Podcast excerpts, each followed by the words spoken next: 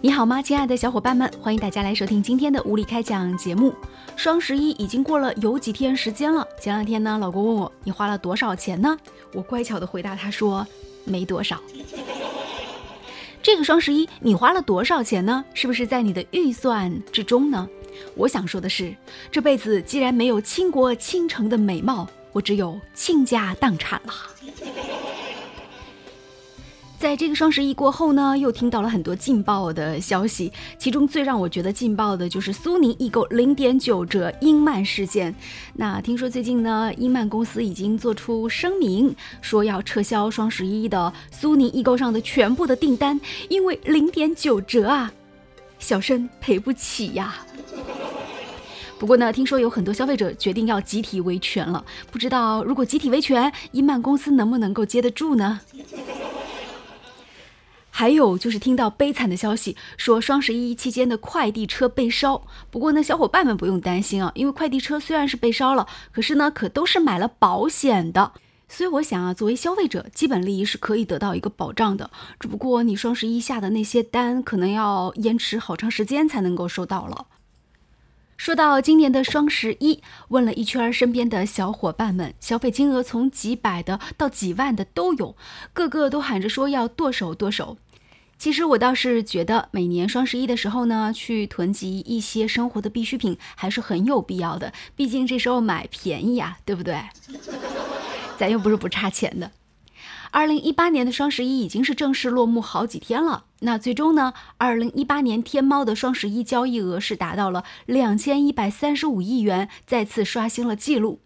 今年是双十一的第十年，双十一最初的。五千二百万的交易额到今天的两千一百三十五亿，从 PC 互联网到移动互联网，从线上狂欢到全渠道的狂欢，从全民参与到全球共振，双十一走过了十年的辉煌历程。二零一八年，我们也见证了双十一十年成长的业绩。数据有时候是最能说明问题的。我们来看一下，双十一全网的最终的销售额呢是三千一百四十三亿元，同比增长了百分之二十三点八。从全国各地来看，二零一八年双十一全网零售额前十名的省份分别是广东、上海、浙江、北京、江苏、福建、山东、安徽、天津和四川。其中呢，广东省的零售额。是占到了百分之二十三点八，位列榜首。这个购物狂欢节，你是冲动消费还是理性消费？买买买之后呢，你又退了多少呢？一位来自于福建厦门的网友，因为醉酒之后购物，一不小心买了一只蓝孔雀、一只宠物小香猪和三斤娃娃鱼，他也因此被冠以“双十一购物荒谬冠军”的头衔。在他酒醒之后呢，与店家协商，已经呢是将这个蓝孔雀和小香猪成功退款，但娃娃鱼是不能退货的。不过呢，好在他本人一直就喜欢各种小动物，所以娃娃鱼到了之后呢，他说也会好好的善待它们。所以这件事情告诉我们，不仅酒后驾车很危险，酒后购物同样也很危险。说到今年的双十一，很多商品都在优惠，让不少剁手党们也忍不住下单。那最近啊，有一个人一天之内收到二十四个快递，那这位可爱的妻子呢，是被她的老公批评了，说他太败家了。但是呢，老公此言一出，在网络上呢是引发了很多人的声讨啊。最近甘肃小伙子开心不起来，因为他的老婆一天收到二十四个快递。看到妻子坐在一堆快递面前，他拍下视频，那小伙子就说了：“这个妻子也太败家了，怎么可以一天收二十四个快递呢？这太过分了呀！”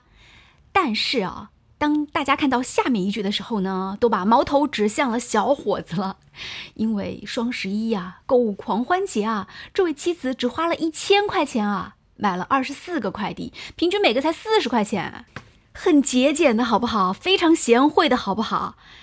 我很想看一下他购物清单里到底买了些啥，这么贤惠的老婆。当然，我看到更多的小伙伴是说什么二十四个快递才一千块钱，看看我那一件两三千的大衣羽绒服，我默默的走开了。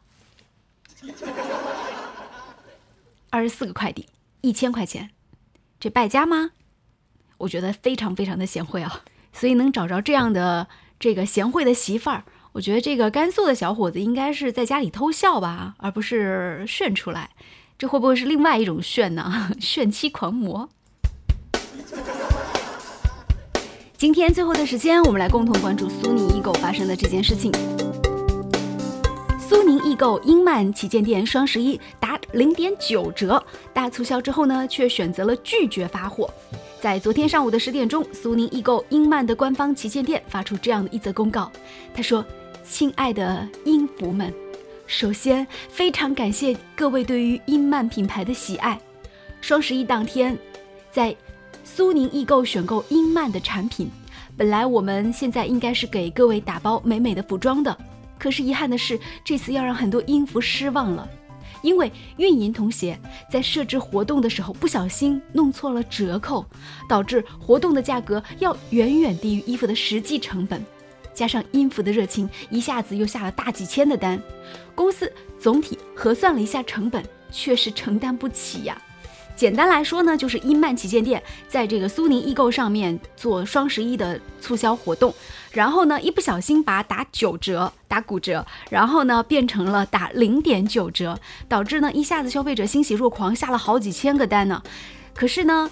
公司算了一下运营成本之后呢，发现完全就亏不起这个钱，所以呢决定终止交易，让大家呢原路退款。